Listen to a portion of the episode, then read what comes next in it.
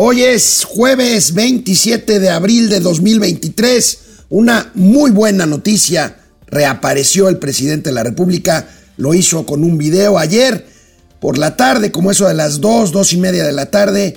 Y se le ve bien al presidente, cosa que celebro, que me da mucho gusto. Esa es la buena. La mala es que desmintió a quienes manejaron terriblemente la crisis de información después de lo que pasó en Mérida el domingo pasado. Comentaremos de quiénes estamos hablando.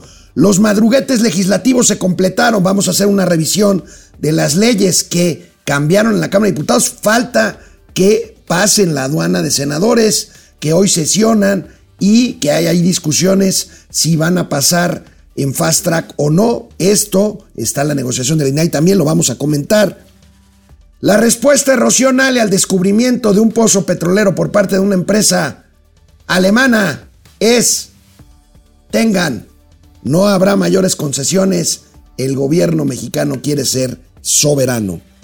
Bueno, sufre FEMSA un episodio de ataque cibernético, veremos de qué es lo que se trata FEMSA, el gigante regiomontano dueño de OXO. Y tendremos la columna de Mauricio Flores y Gatelazos, empezamos. Esto es Momento Financiero. El espacio en el que todos podemos hablar. Balanza comercial. Inflación. Evaluación. Tasas de interés. Momento Financiero. El análisis económico más claro. Objetivo y divertido de Internet. Sin tanto choro. Sí. Y como les gusta. Peladito y a la boca. Órale. Vamos, réjete bien. Momento Financiero. Luego de tres días de intensos rumores, informaciones contradictorias, especulaciones, teorías, en fin, lo que propicia una comunicación deficiente. Bueno, pues ayer por la tarde reaparece el presidente de la República y lo hizo reconociendo que sufrió un desmayo y eh, que eh, precisamente pues tuvo un, una crisis, como él mismo la mencionó el domingo en Mérida. Con esto, el presidente de la República pues que, celebro que esté bien, ahorita vamos a ver el video, celebro que esté bien, aquí lo veníamos diciendo, atentos a su estado de salud, no era conveniente mantener este, este vacío informativo con un parte médico chafa del doctor Alcocer, que si bien no mintió él, sí lo hizo, y lo hizo de una forma burda, el vocero presidencial Jesús Ramírez Cuellar, el secretario de gobernación Adán Augusto López Hernández, y el jefe de los medios estatales, Genaro Villamil, que, pues, unos más histéricos que otros, pero los tres mintieron porque dijeron que no era cierto el desmayo del, presidente, el desvanecimiento. Por lo pronto, bueno, pues el presidente, como lo consigna el periódico Reforma, el Pasquín inmundo, pues el presidente habló de, aparte de desmentir esto, habló de un váguido. Ustedes habían oído esa palabra, yo sí la había oído y bueno, pues se convirtió este váguido que es no es otra cosa que un desvanecimiento, un desmayo. Bueno, este váguido en mi mamá decía un soponcio, le dio el soponcio al presidente. Bueno, como que me quedé dormido, fue una especie de váguido hablando coloquialmente, bueno, ni tan coloquialmente, no es una palabra muy muy usada, muy socorrida, pero bueno, es una buena noticia, insisto, cierra especulaciones. El presidente todavía no fue hoy a la mañanera. Vamos a ver cuándo reanuda sus actividades. Le vuelvo a desear que se recupere y vuelvo a criticar esta, este desastre de comunicación que ya saben. Los apoyadores del presidente dicen que es un genio, que todo lo planeó, ahora resulta. Y bueno, pues, pues miren, pues tres días, ahora sí van a decir que como Jesucristo resucitó al tercer día, pero bueno, esto ya son cosas que tienen que ver con eh, pues este clima, clima de polarización que el propio presidente ha propiciado en sus mañaneras durante cuatro años y medio. Bueno, por lo pronto, quedémonos con, quedémonos con esta imagen parte del video grabado ayer en Palacio Nacional por un Andrés Manuel López Obrador que se ve afortunadamente, y, e insisto, lo celebro, se ve en buen estado. Me da mucho gusto comunicarme con ustedes. Como presidente de México, tengo la responsabilidad de informarles sobre mi estado de salud. Ya lo hice, pero De todas maneras, como han habido especulaciones, es importante decirles que estoy bien, eh, tengo COVID, se me complicó porque me fui a una gira muy intensa. Que inicié en Veracruz, hubo cambio de clima, eh, fui después a Quintana Roo, estuve en Chetumal, estuve en Cancún, estuve en Mérida.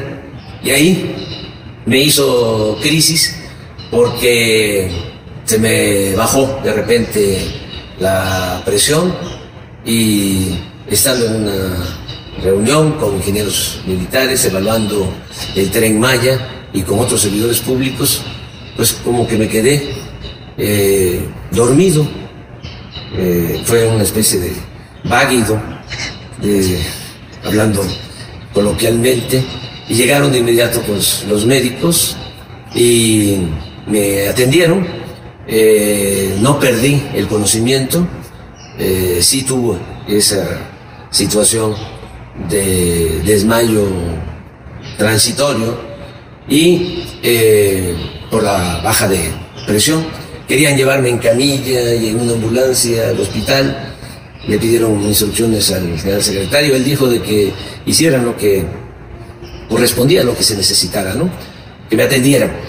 Eh, yo no acepté. Los charolié, les dije, miren, él es el general secretario, pero yo soy el comandante supremo de las Fuerzas Armadas. Entonces, no me van a llevar a ningún lado, aquí en este sillón me van a atender. Y ya me tomaron la presión, eh, me pusieron un litro de suero, me levantaron la presión y ya, afortunadamente eh, no pasó a mayores, no hubo ninguna afectación en el corazón, en el cerebro, en nada. Y ya decidí venirme a la Ciudad de México, me trasladaron en una ambulancia aérea pero no venía yo en una camilla, venía yo consciente. Este, y así llegamos aquí y eh, escribí un mensaje en Twitter, en Facebook, eh, informando. Sin embargo, pues eh, empezaron las especulaciones, porque pues, mis adversarios tienen mucha imaginación y es como decirles ahora, aunque lo tendría que estar repitiendo, decirles, eh, muerto, que tú matáis o que vos matáis, goza de cabal salud, porque han dicho muchísimas cosas, ¿no? De que eh, me dio un derrame cerebral, de que aquí en Palacio están médicos especialistas de cardiología del hospital militar, y no es así. Afortunadamente estoy muy bien, eh, estoy trabajando, ya escribí dos borradores en estos días de dos discursos, el del día primero, el día del trabajo, y el discurso que voy a pronunciar el día 5 de mayo en Puebla, con motivo de la batalla de Puebla. Estoy bien, eh, me están informando de lo que está sucediendo en el país, afortunadamente. Bueno, pues cierro este tema celebrando que el presidente esté bien. Espero verlo de regreso en sus actividades pronto, seguramente, no lo sé, será este, esta semana.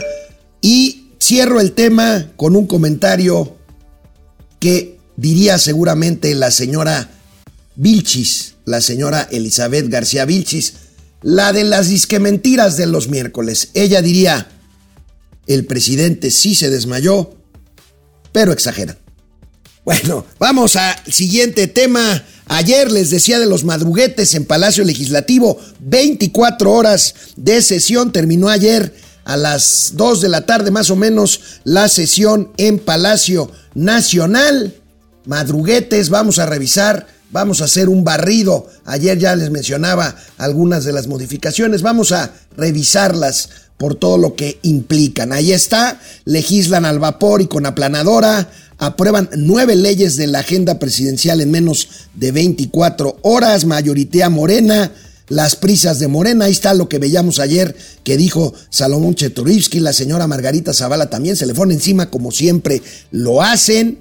Y bueno, vamos eh, viendo también esta otra, mayoría en diputados 4T, imponen 10 reformas legales. Y bueno, vamos a ver de qué estamos hablando. Vamos con calmita. Asignaciones directas de vías férreas, esto es pues pues una suerte de nacionalización, si me lo permiten, de las vías férreas. Esto tiene un, un incentivo, el tren Maya, que pueda operar el ejército. Pero bueno, esto puede afectar a líneas férreas estatales, a ver qué dicen las empresas ferroviarias. Esto fue aprobado por diputados, está en el Senado ya, que está sesionando hoy y que tendrá sesiones largas de aquí al fin de semana. Protección Espacio Aéreo Mexicano. Esto tiene que ver con dos cosas. Tiene que ver con lo que se necesita para la categoría 1 recuperarla, que puede ser que lo hagamos el mes que entra, ojalá y así sea a mediados de mayo, está también enviada al Senado y por otro lado el tema del no cabotaje, ahí está también la ley de aviación, pero pues aquí también tiene que ver con una crítica eh, pues de los de quienes no estamos de acuerdo con la forma de hacer política de este gobierno y que tiene que ver con un control militar del espacio aéreo mexicano, militarización del aire, como es también el tema de contrataciones públicas es una ley, es una ley que también se envió al Senado y bueno, tiene que ver con esta capacidad de discrecionalidad y de acabar otorgándole contrataciones y concesiones al, eh, al ejército, al ejército mexicano. Remate de bienes nacionales es una ley que tiene que ver con eh, pues la enajenación de bienes nacionales y con porcentajes de contraprestación en caso de que no haya postores o compradores. Eh, la desaparición del INSABI, que ya la hablamos ampliamente ayer, también fue enviada al Senado. Ya se aprobó en diputados la extinción de la financiera rural, este banco de desarrollo que antes fue Ban Rural y que ahora es financiera o era financiera nacional. Eh, para el desarrollo agropecuario, rural y forestal, enviada al Senado, la sustitución del CONACID por una cosa que pues si lo aprueban los senadores, pues va a ser una suerte de INSABI, ¿verdad? Porque va a ser un consejo que abarque humanidades en ese orden, ciencia y tecnología. Un gobierno que se empeña en despreciar la ciencia y que se dice humanista, entonces pone, yo no voy a decir que es más importante si el humanismo o la ciencia, más bien no tiene nada que ver. ¿O ustedes acaso ven una coordinación de humanidades y ciencia y tecnología en la UNAM? No, hay una coordinación de humanidades por un lado y hay una coordinación de la investigación científica por el otro lado. Aquí, en todo caso, pues lo que quiere el gobierno es controlar absolutamente todos los recursos que se asignan en forma de becas o subvenciones a proyectos de carácter científico y académico. Castigos a ma... Eh, eh, a montadeudas. Esto son, es una buena eh, iniciativa. Estas empresas que ofrecen créditos en condiciones que no están dentro del mercado y que ocasionan problemas luego para los eh, pues necesitados que se inscriben en este tipo de, pues de cosas que son básicamente fraudes. Ingresos turísticos a megaobras, ayer lo platicábamos, hoy lo vamos a ver con un poquito más de detalle el porcentaje de 80% de lo que pagan extranjeros al, al, internarse en México, pues será, ¿qué creen? Al ejército y a megaobras y al tren Maya. Reducción de la jornada laboral, esta queda pendiente. Esta queda pendiente. Ahorita vamos a ver cuánto cuesta o cuánto costaría de aprobarse en septiembre esto. Quieren reducir la jornada laboral a 40 horas a la semana. Y la ley minera, que esto es muy interesante porque este, pues está pendiente de discusión en comisiones del Senado y vamos a ver qué pasa hoy en el Senado. Fíjense, es muy interesante. ¿Por qué? Porque originalmente el Senado había dicho que no iba a aplicar el fast track y que el periodo ordinario se cerraría el día de hoy y entonces pues eso materialmente cerraba las puertas a la mayoría de estas leyes, de estas iniciativas o de estas modificaciones aprobadas en la Cámara de Diputados. Pero recuerden ustedes que hay un tema pendiente, el INAI, el Instituto Nacional de Transparencia, que es este que recibe las solicitudes de información y que generalmente da la razón a los ciudadanos para obligar a las dependencias públicas a entregar información y hacerla pública. No le gusta la 4T, pues por razones obvias. Se ven balconeados, pero bueno, Aquí hay una cosa muy interesante. La mayoría de las iniciativas pendientes que están en el Senado requieren mayoría simple. Está bien, las van a sacar. Si quieren los senadores y si quieren legislar al vapor, como lo hicieron en diputados, lo van a hacer hoy, mañana o hasta el domingo que termine el mes. No creo que lleguen hasta el domingo, se van a querer ir de puente antes de eso, pero bueno, aquí lo interesante es que el grupo de oposición, o sea, estamos hablando de el PAN, el PRI, el PRD, Movimiento Ciudadano y el grupo plural, este de cinco senadores que no pertenecen a ningún partido, donde está Germán Martínez, por ejemplo, Emilio Álvarez y Casa. Bueno, aquí parece que hay un acuerdo que dicen, porque en estas leyes hay algunas que implican modificaciones constitucionales, por lo que se requieren de dos terceras partes de los votos de los senadores. Ya los senadores que les acabo de decir, sin los cuales Morena no tiene esta mayoría constitucional, esta mayoría calificada, bueno, van a votar estas modificaciones constitucionales si y solo si el Senado nombra en estos días a los comisionados que faltan para que el INAI pueda funcionar. Es muy interesante, vamos a ver qué es lo que pasa. No tengo, a ver si por ahí algún abogado me echa la mano y me escribe, si no ahorita lo checamos aquí en producción. El presidente ya vetó dos nombramientos que sacó el Senado hace algunas semanas. No sé si pueda volver a vetarlos en caso de que haya una designación de comisionados para el INAI. Dejo esta pregunta, lo voy a checar, pero esto hace muy interesante lo que ocurra hoy, hoy en el Senado mexicano. Bueno, y yendo al tema de turismo. Cuando hablamos de que el 80% de lo que se capta por cada extranjero, usted no sé si le ha tocado viajar ustedes al extranjero, hay país, varía, pero generalmente en todos los países uno en el propio boleto de avión o al sacar la visa o al ingresar al país paga un, un impuesto por ingreso o por internamiento, le dicen, que pues, es un tecnicismo cuando un turista extranjero se interna en otro país. Bueno, aquí por cada extranjero que entra al país, pues bueno, pues se ingresa un dinero, ahorita vamos a ver cuánto es. Bueno, el 80% de estos recursos, según estas modificaciones, se irán a una empresa militar que no es otra sino la que administrará el tren Maya. Esta es una barbaridad desde mi punto de vista, pero veamos de lo que estamos hablando.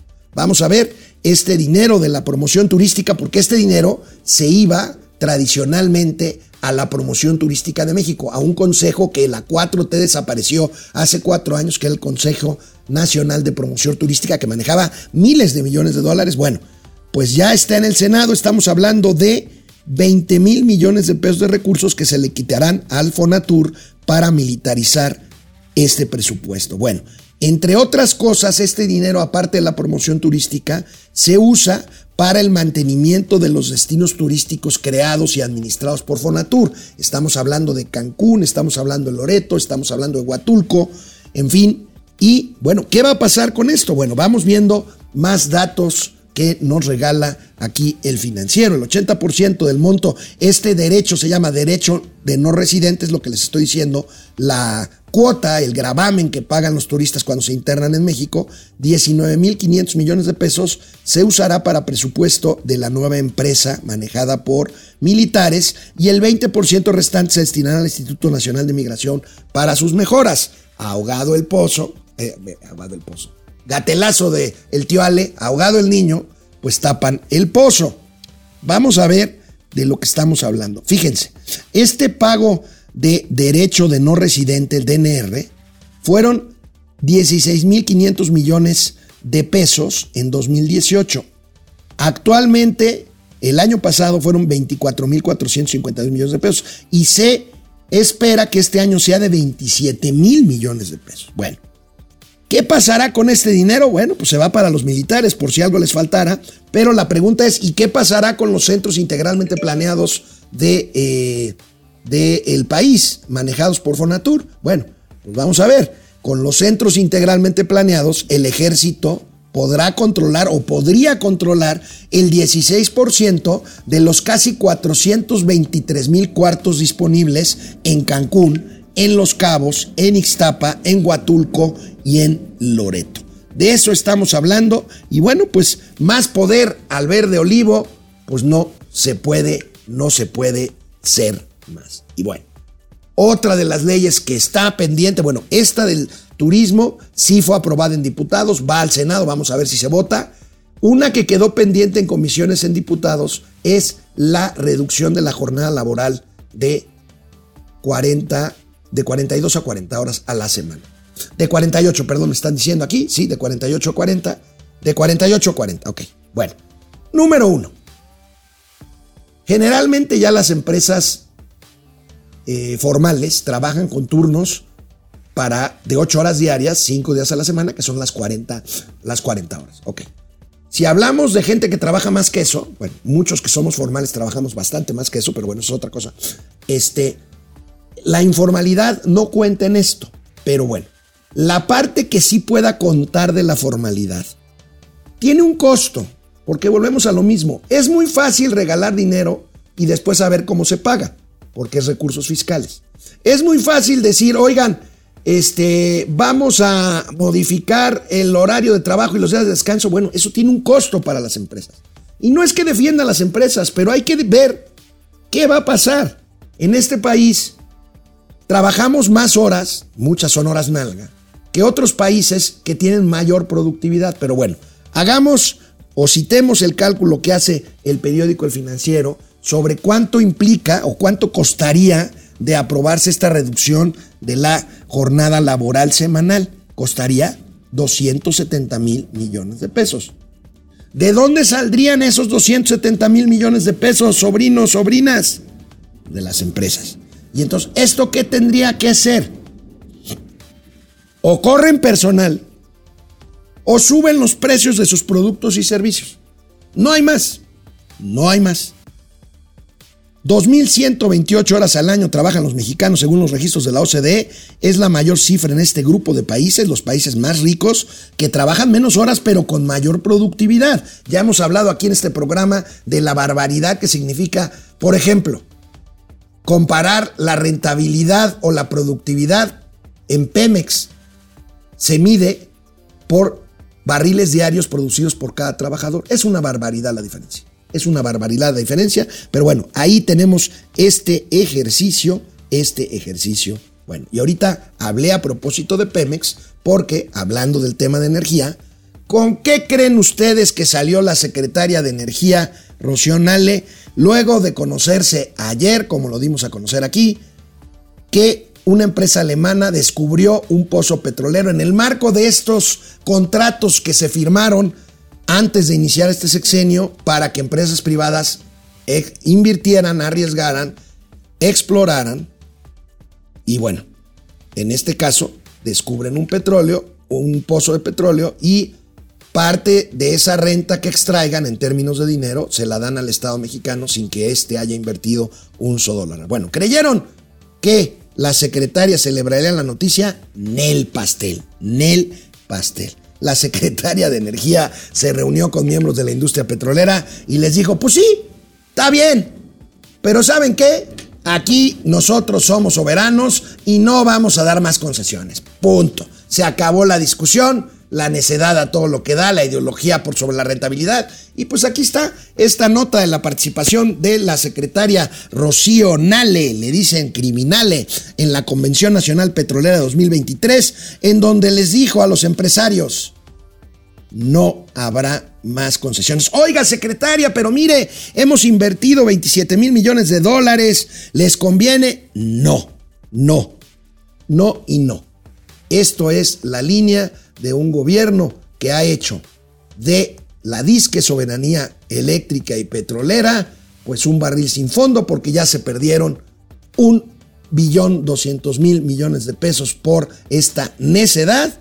Y bueno, por si esto fuera poco, en la incertidumbre energética que ahí está y ahí prevalece, bueno, pues tenemos con que escaló un conflicto entre una empresa canadiense, TC Energy, y una comunidad chihuahuense. ¿Por qué? Pues porque pasa lo que siempre pasa, pero bueno, aquí está escalando este conflicto. Pasa un gasoducto por una comunidad en, la, eh, el, en el, poblado de Temoris, en Chihuahua, cuyos pobladores exigen un pago millonario por el caso de gasoducto. Por, el paso de un gasoducto, transporta por supuesto gas natural y desde el 16 de marzo está cerrado este gasoducto, el Encino Topolobampo. Ahorita vamos a ver de dónde a dónde va. Y la empresa canadiense en su control de crisis afirma que existe el riesgo de causar apagones a cuatro y medio millones de personas, dice el vocero de la empresa en, este gestión, en esta gestión de crisis que TC TC Energy mantiene una postura de seguir eh, agraviando eh, a la comunidad con ofrecimientos irrisorios, más bien, perdón, perdonen ustedes, este es el abogado de los comuneros. Y bueno, la empresa, por supuesto, habla de que, eh, como le hace casi cualquier empresa, pues tiene áreas de responsabilidad social que eh, pues a veces o muchas veces abusan, ciertamente, pero tienen un contacto con las comunidades para dar contraprestaciones cuando esto, cuando esto sucede. Por ejemplo, antes de pasar al siguiente cuadro para ver eh, de qué estamos hablando en este, en este gasoducto, ustedes saben, ustedes saben, por ejemplo, amigos eh, y amigas, sobrinos, sobrinas, que hay personas de comunidades, por ejemplo en Oaxaca, allá en la venta, donde hay parques eólicos, en donde la empresa Iberdrola, la tan odiada Iberdrola, u otras, les paga una renta por el pedazo de tierra en donde están instaladas las eh, aerogeneradoras de energía, los famosos ventiladores. Bueno, estas comunidades reciben una renta, una renta, así como si usted le ponen un, o le van a ofrecer poner un anuncio espectacular en el techo de su casa, le van a pagar una renta. Bueno, aquí pasa lo mismo. Bueno, aquí este, este, este conflicto ya escaló, vamos a ver en qué termina, porque están exigiendo pues una compensación millonaria por el paso de este gasoducto, que ahora sí lo vemos, pues pasa por eh, el estado de Chihuahua, este, desde el Encino, pasa por todo Chihuahua y sale al área de Topolobampo, en el Océano Pacífico eh, de Sinaloa. Son este, mil millones de dólares de inversión, tiene una longitud de 572 kilómetros y un diámetro de 30 pulgadas para transportar 670 millones de pies cúbicos diarios. Ahí lo tenemos. Y bueno, pues ahí vamos a ver. La empresa dice, insisto, que eh, de mantenerse cerrado este tramo del gasoducto, pues se pueden quedar 4 millones y medio de personas sin energía eléctrica. ¿Por qué? Porque es un gas natural destinado a centrales de ciclo combinado que utilizan el gas natural para generar electricidad. Bueno, pues ahí está el tema, los temas energéticos y bueno, pues las señales estas que por si algo nos faltara, pues siguen ahí saliendo, saliendo en eh, pues los medios en este caso y lo comentamos aquí en Momento Financiero. De regreso, de regreso del primer corte a la mitad de este programa, veremos cómo dieron a conocer que FEMSA, la gigante regiomontana, la dueña del OXO, la dueña de una embotelladora enorme de Coca-Cola, FEMSA fue víctima de un ataque cibernético. Regresamos, vamos a ver qué nos dicen sobrinos, sobrinas. Muchas gracias por conectarse y más, más agradecidos estamos porque se comuniquen, porque nos escriban. Fran Andrianini, el Insabi cuando existió solo fue un capricho y una de las muchas ocurrencias del anciano corrupto. Bueno, un desastre. Bueno, hay un hay una teoría, un planteamiento, una hipótesis muy interesante de un doctor Javier Tello. Él hizo un libro que se llamó que se llama La tragedia del desabasto, se refiere a las medicinas. Es experto en políticas públicas en materia de salud y bueno, él dice, a ver, no se equivoquen. Decir que el INSABI no cumplió con su propósito y por eso lo desaparecen es una mentira. Ojo lo que dice. Pero aclara, el objetivo del INSABI se cumplió y el objetivo del INSABI era apañarse los miles de millones de pesos del Seguro Popular para manejarlos, centralizarlos y después ver qué hacemos. Muy interesante. Lean un artículo hoy en Reforma de Javier Tello. Está interesante con esta hipótesis que les cuento. Olivia Gómez, ¿no hay morenista que sea honesto? No, sí hay. Sí hay. Hay muchos deshonestos y más que deshonestos, bueno, deshonestos e hipócritas y mentirosos porque dicen que no son iguales y son peores. Pero bueno, no, no todos. Olivia Gómez, Fran Andranini, más que capricho, fue otra forma de saquearnos. JB de Valentine. Que López Obrador y Adán Augusto no nos engañen. López Obrador se fue de loco con las cariñosas del burdel de la 4T. por eso se le paró el corazón. No, bueno, es. Bueno. Y además quítenle el feltanilo a Obrador, si ya saben cómo se pone, ¿para qué lo invitan? Bueno, está bien. JB de Valente, Va- o Valentine. Genaro Eric lleva un sexenio inválido. Bueno, saludos, Genaro. Andrés Rangel, ahora los militares tendrán voto en el nuevo CONACIT. Es cierto, además, además de todo, incluyen, no sé por qué, bueno, sí sé por qué, pero no tiene, no tiene este, razón de ser, que incluyan a representantes de la Secretaría de la Defensa y de la Secretaría de Marina en el Consejo de Administración del CONACIT, del, bueno, lo que será el nuevo Consejo de Humanidades, Ciencia y Tecnología y áreas circunvecinas. Julio César es de que es de que a ese cerebro ya no se le puede hacer nada. Juaco Núñez, ¿alguien le cree que le dio COVID a López porque yo no? Saludos, Juaco. Firemo se mocha con 65 pesos. Gracias, Firemo. Bueno, dice Firemo que hasta momento financiero lo está militarizando. Pues sí, ya lo habíamos dicho. Betty Lira, Betty Lira se ve requete saludable, sí se ve bien. Y me da gusto, ¿eh? Sa- Sarita Silva, buenos días. Pupi Noriega, hola. Pupi, ¿cómo estás? Calimán Mauricio, ¿por qué dejaste a Solín? Solín, al tío Alex. Ahorita ahí viene Mauricio. Bueno, ahorita se conecta. Efren, los dictadores se inventan autoatentados. El caca se inventa un, bagui- váguido. Ambos son para Máximo. No, no, el váguido es absolutamente cierto. Hay testigos y fue injusto. A ver, el vocero y el secretario de, de Gobernación y Genaro Villamil le deben por lo menos una disculpa al diario Yucatán. Porque el diario Yucatán habló del desvanecimiento con conocimiento. Fue testigo uno, uno de sus funcionarios. Uno. Y dos, la nota del diario Yucatán hablaba de un presunto infarto basado en ese desvanecimiento. O sea, no hay, no hay ni mala intención y no hay mentira. Por más, claro, ahorita todos los lambiscones andan ahí yéndose la yugular al diario Yucatán. La verdad es que impecable el diario Yucatán. Este, los dictadores, dice Fren, se inventan. Ah, no, ya lo dijimos. Patricia Chávez, si las empresas no respetan las horas establecidas por la ley, siempre tienen horarios de 9 a 10 horas. ¿Cree que respetarán la reducción de horas laborales? Es una jalada. Bueno, pues si se aprueba, lo tendrán que hacer, Patricia, ¿no? Ahora,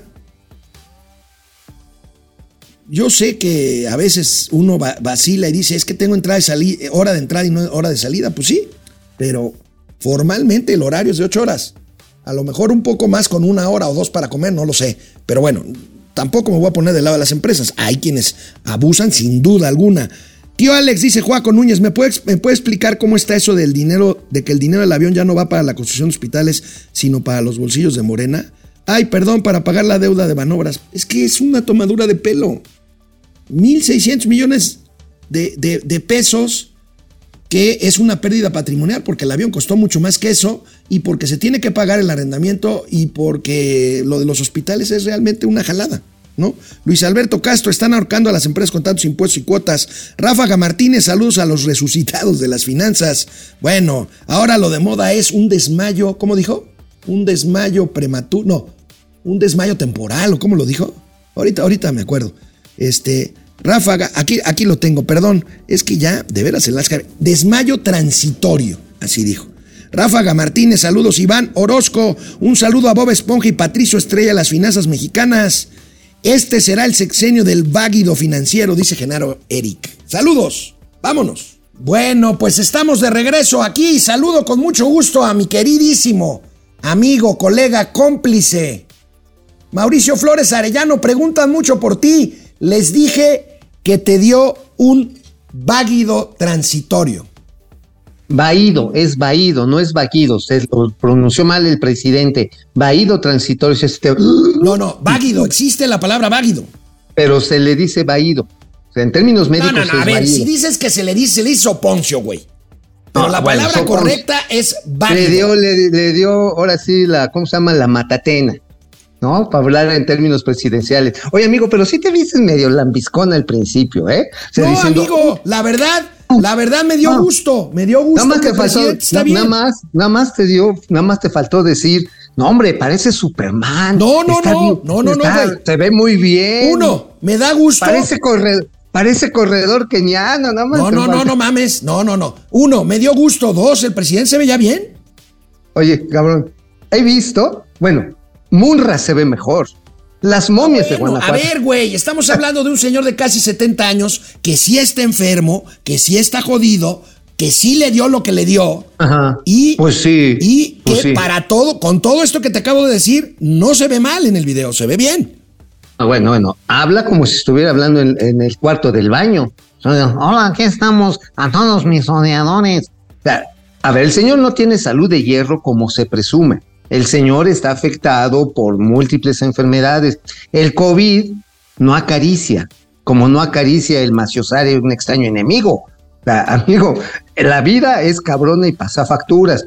Y si lo ves con detenimiento, ves estas, lo que te he denominado las manchas muerteras. Es más, un día antes, allá en Veracruz, cuando declaramos la guerra a los Estados Unidos, tú le veías aquí unas huellas como de mapache.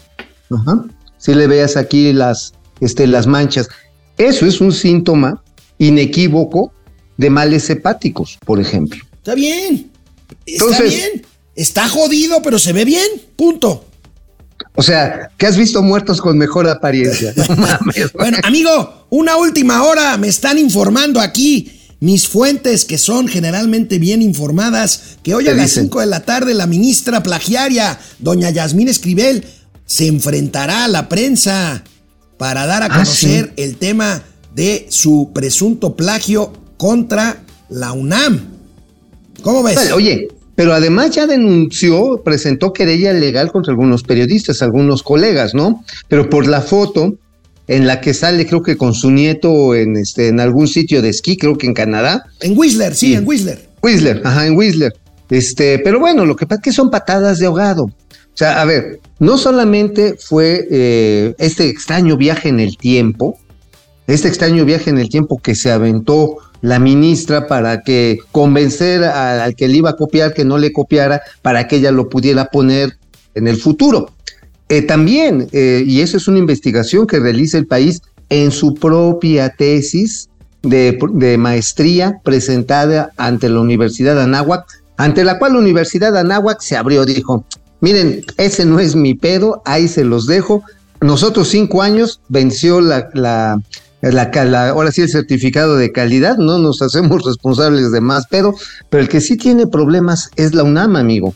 La manera en la que finalmente los institutos de investigadores, la manera en la que el propio rector Graue se ha doblado, pues es ridículo. O sea, digo, pues ya para pronto vamos a poner una fotocopiadora a las afueras tú y yo de cualquiera de las facultades, cabrón, y nos ponemos a imprimir momento financiero y le decimos, mijos, atásquense. Aquí a cinco varos la, la tesis. Y ya, nos quitamos de broncas. Amigo, pues fíjate que este. Pues ya nadie se salva de los piratas informáticos, de los hackers, amigo. Ayer me encontré Otra. con esta nota. Creo que me la mandaste tú incluso. Sí. FEMSA, FEMSA, la gigantesca FEMSA, la dueña de los Oxos que están por todos lados. Fue víctima de un de ataque cibernético, amigo. Aquí está la nota.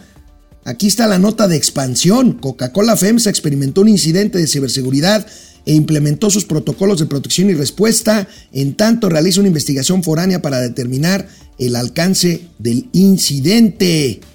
Estuve el fin de semana platicando con un experto en este tipo de cuestiones de software y hackers y todo, y me dice que esto pasa todo el tiempo y que es bastante sencillo protegerse de los hackers, pero que no todo el mundo lo entiende bien.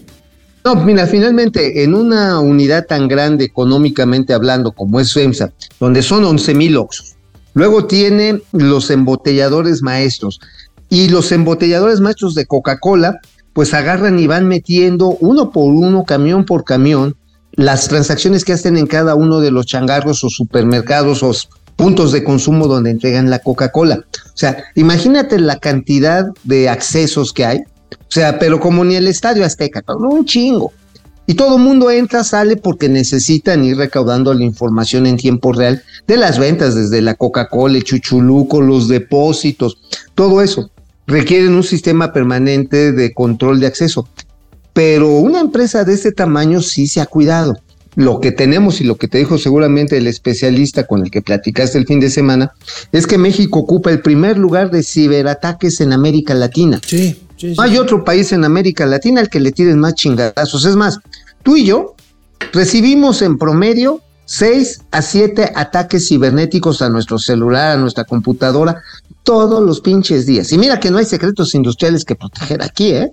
Mira, amigo, cuando fui vocero de Nacional Financiera, el director de informática un día con unos tequilitos ahí en la mesa enfrente, me dice, a ver Alejandro, no lo vayas a publicar, pero sabes que aquí en Nacional Financiera, en la dirección de informática, contratamos decenas de hackers para tener una herramientas de protección contra hackers. O sea, hay hackers buenos y hackers malos.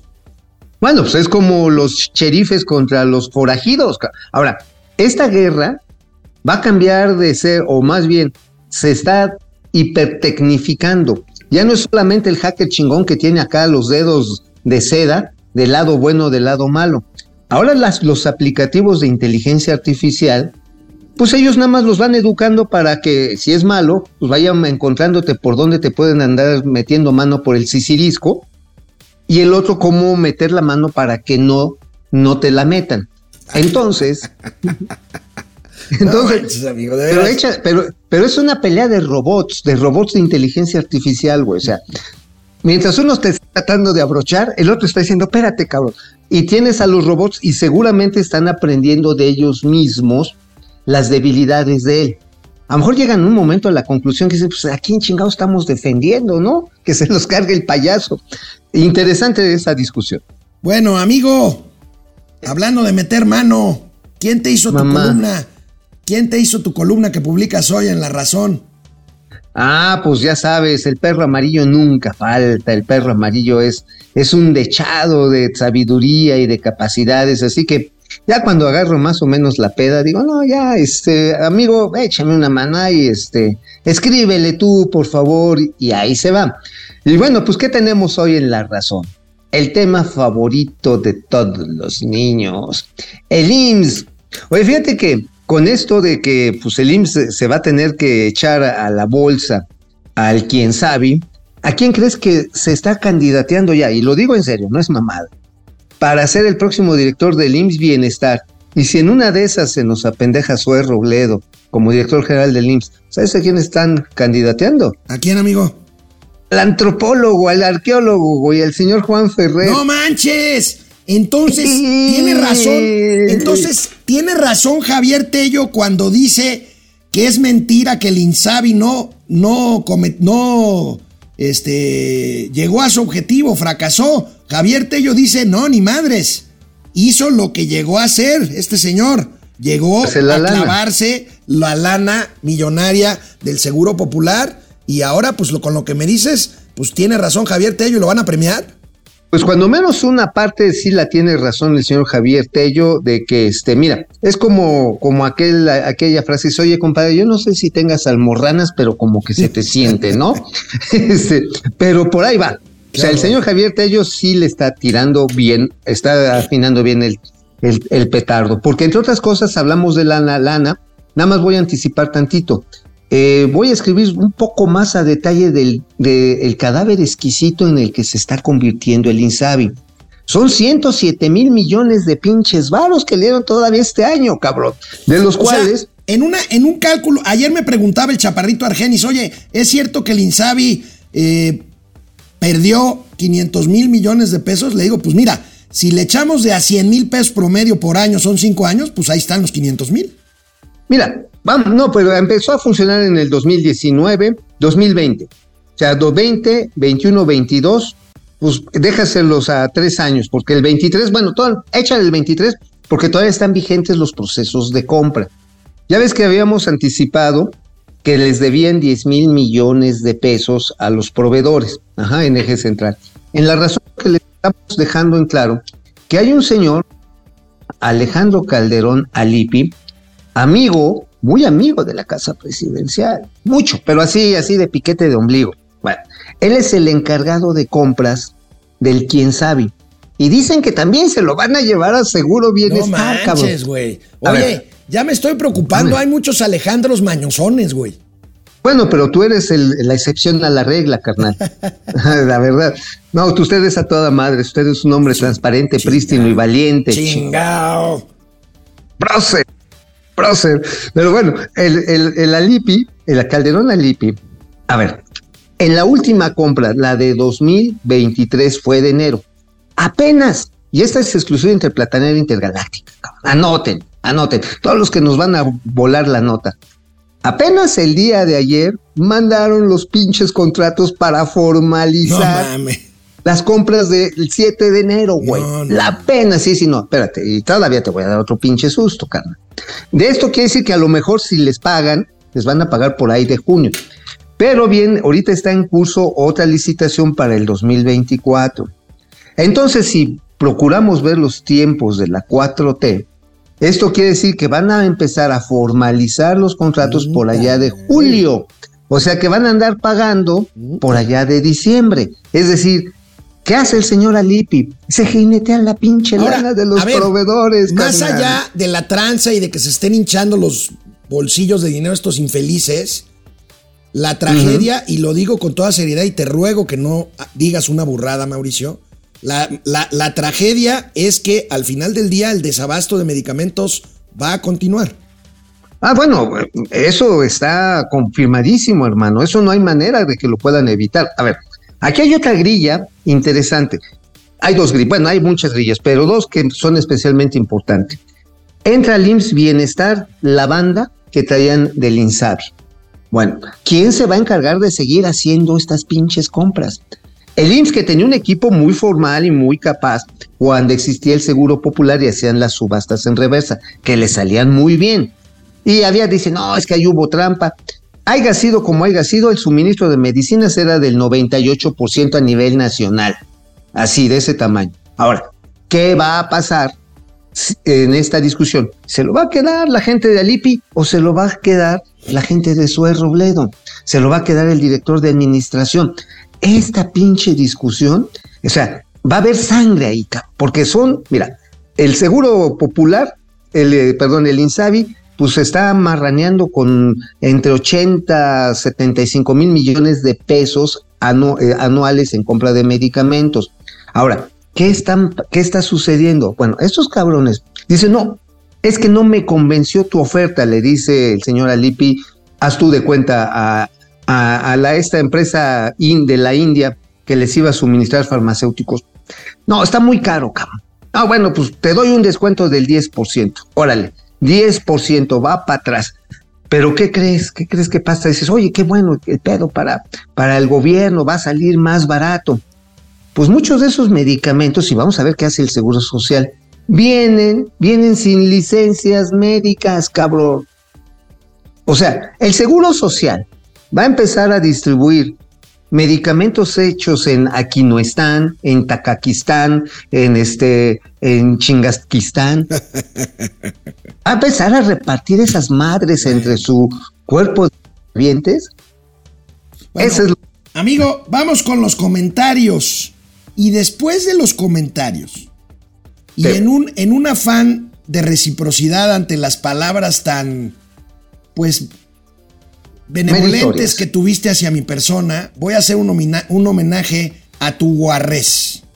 Gracias, chingada. Después de la pausa, va a haber gatelazos. Gloria Pérez me insulta. ¿Qué te dice? Que todo ¿Qué te este dice? sexenio es una tomada de pelo.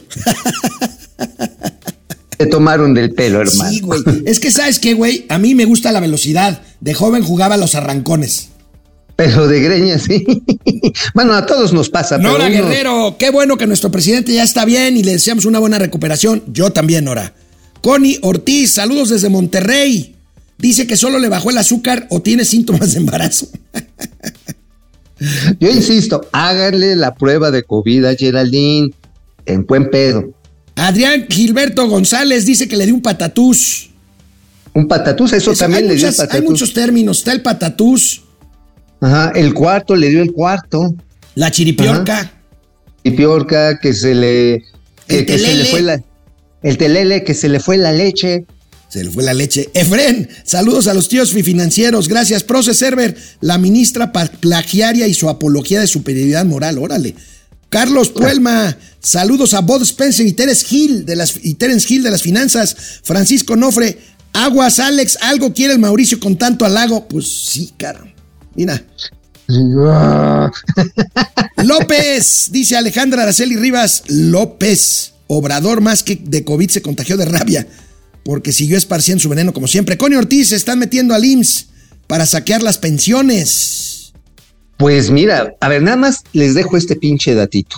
En la compra que hicieron en enero, cabrón, imagínate, la compra que hicieron en enero sí se la mamaron.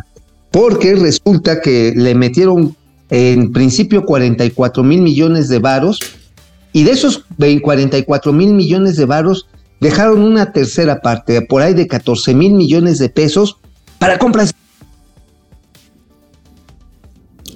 Se fue Mauricio. A ver, no, aquí estoy, Ahí está, aquí es- estoy. bueno, amigo. A ver, ¿qué, qué es la compra de emergencia? Nada más para que vean el tamaño de la tranza, cabrón. Es una, dices, oye, es que no hay aspirinas. ¿Y cuánto costaba la aspirina en la licitación? No, pues 10 varos. ¿Y en cuánto te la están vendiendo? Nos surge un pinche lote grandote de, de aspirinas. No, pues sale en 10 mil, eh, en 10 mil pesos. Págala 10 mil pesos porque es urgentísimo. ¿10 Esa mil sobre diferencia. 100? Bueno, hay, hay tasas de ganancia, amigo, de 400%. Eso sí. Ahora, o sea, hay también, eh, hay también, este, hoy ando chairo, güey. Ahí también tiene razón la 4T con que se atascan las farmacéuticas, ¿no? Eh, en parte sí, tienen márgenes muy grandes, pero estos no tienen llenadera, cabrón. Amanecí, O sea, amanecí chairo, Bueno, amaneciste muy, muy no, me Muy corrijo ahorita con los gatelazos, venga.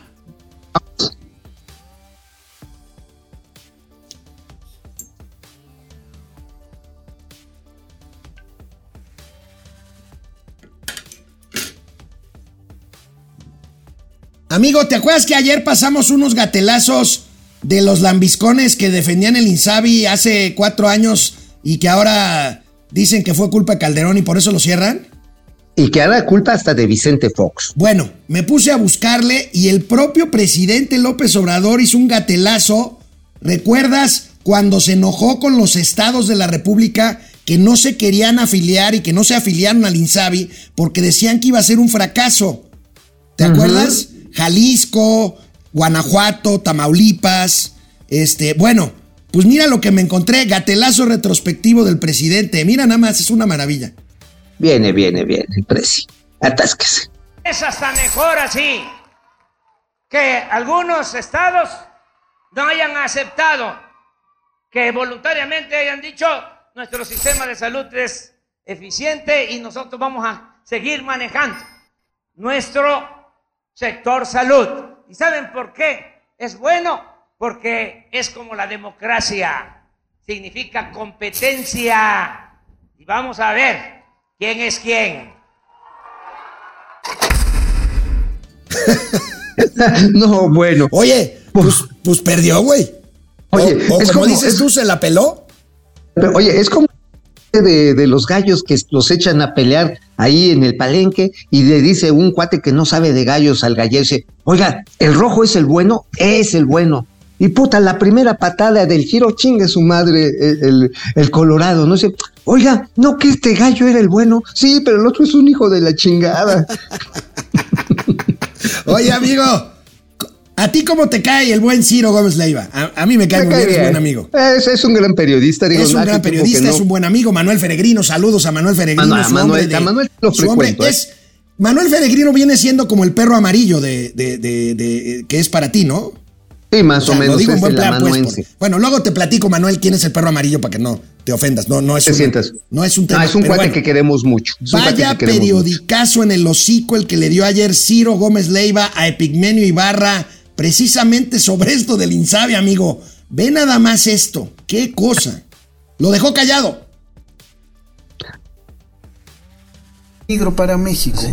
¿Cuál peligro para México? Hay una posibilidad. peligro de- para México son los asesores que llevaron al presidente López Obrador a crear, como crearon el, INSABI. INSABI, Eso es un peligro para No, México. es un peligro para Ese es un México, peligro no. para México. Murió mucha gente y hubo mucho dolor. Eso sí, y eso no pasa por la ideología de Pigmenio ni por la derecha conservadora. Hubo un Ese fue esfuerzo- pésimo diseño de política Hubo un- pública. hubo un esfuerzo y un Bueno, error. por ahí no pasan las Y un ideologías. error y se está Sí. corrigiendo. Se está corrigiendo con tantos tantos muertos. Se está después. corrigiendo. Qué bueno que lo que lo corrijan. No, lo y la hecho. verdad, la verdad, Eso- esos son los peligros, no la derecha conservadora, no Jacobo Arbenz, no Carlos, ¿cómo se llama? Castillo Armas, aquel. Ahora sí que, amigo, Calla- periodicazo en el hocico. Calladito lo dejó, Oh. güey. Y mira que no es fácil dejar callado al güey ese. Oye, pero además, el Ciro sí le dijo una verdad. A ver, cabrón, hay miles de muertos. Y a esos miles de muertos hay que agregarle el dolor de los que no han encontrado las recetas completas. Digo, cuando sale Zoe Robledo a decir la pendejada, bueno, sí se les da completas, pero en cachitos, ¿no? O sea, no mames, cabrón. o sea, Bueno. Las pinches recetas por eso se dan completas para que sea un tratamiento terapéutico, no es una compra en abonos, Zoe, coño, entiende. Amigo, milagro, milagro. Apareció un periodista lambiscón y chayotero en la mañanera, de esos que no hay. El Liberal Metropolitano, Asociación de Locutores, proponemos formar un comité nacional para proponer a nuestro presidente Andrés Manuel López Obrador al Premio Nobel de la Paz, con el apoyo, si es, si es que se puede contar con el apoyo de las secretarías de gobierno, como es la Secretaría de Gobernación, como es Relaciones Exteriores, Secretaría de Educación Pública y por supuesto quien quiera sumarse a esta propuesta al Premio Nobel de la Paz, por supuesto de nuestro amigo Jesús Ramírez Cuevas, si es que considera oportuna esta propuesta. ¿Qué puede opinar, señor secretario? No, pues me reservo mi opinión. Este, ahí Jesús que sea el comisionado para. Hasta, hasta Igor le dio, hasta Igor le dio penita seguir en el mame. Sí, dijo, no, no mames, güey. O sea, Oye, digo, pero no le, chu- no le pagaron nada por hacer esa propuesta, ¿verdad? No, no, lo hizo de de acá, de su corazón, de su conciencia nítida, prístina y clarividente. Oye, Premio amigo. Nobel de Paz, cabrón. No Hoy- mames. Hoy osé decir que me dio gusto que el presidente esté bien y tú me buleaste por eso. Solo espero no haberme visto como Lord Molécula ayer, mira. Ver, Lord Molecula, táscate. Eh, antes de iniciar mis preguntas, quisiera una frase eh, de solo cuatro palabras eh, para el señor presidente que dice, Dios salve al presidente. Y bueno, mi primera pregunta es esta. Good save to the queen. No mames. Good save to the president.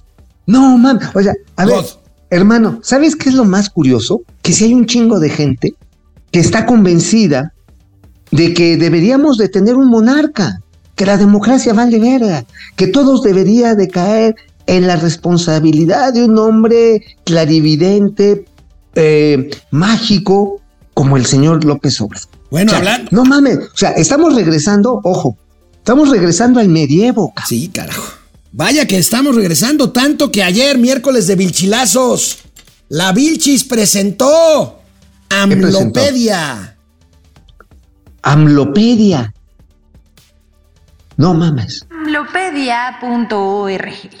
Esta herramienta que salió, eh, como decíamos la semana pasada, fue creada por un programador que en redes sociales se, ha- se hace llamar Mayo- Mayubius.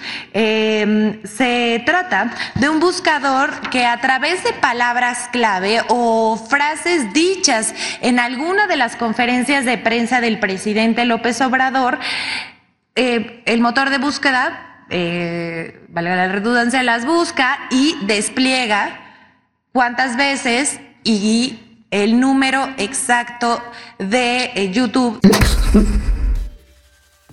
Bueno, al, al final del día no parece una mala idea, ¿verdad? Este. Oye, pero es, córtale, chavo, córtale. Córtale, mi chavo, córtale. Ay, Oye, no hay masacres y eh, un chingo de información. Bueno, amigo, ya nos vamos y cierro con esta chulada de Vilchis. Que pues ya ves que se le da la. Pues este. La oratoria, ¿verdad? Este. Pero pues hay. Hay. Hay técnicas de transición cuando se te traba la lengua, mira. Amigo, ¿qué sería?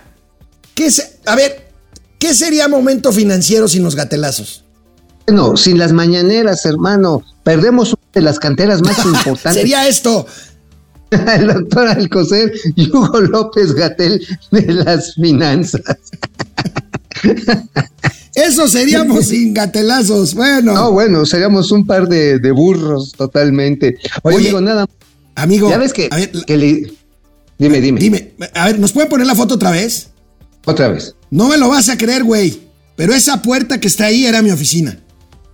No me digas, ahora sí que nada más te Es- pasaste ese al en pasillo. Palacio Nacional, eso sí. Yo no sé de dónde la Órale. sacó el- estos cabrones, pero esa era mi Pues son oficina. buenos. Ahí en Palacio Nacional, a un ladito de la oficina del secretario de Hacienda. Ahí estaba yo. Órale, no, pues, o sea, bien machuchón, cabrón. Ahora sí, ¿te imaginas qué van a sentir la Vilchis y qué va a sentir este Genare y el Chucho cuando ya no tengan esos caramelitos? Pues no sé, yo creo que les va a dar un vaído. Se les va a ir la leche. Nos vemos mañana, amigo, en el estudio aquí. Vemos ahí sin falta.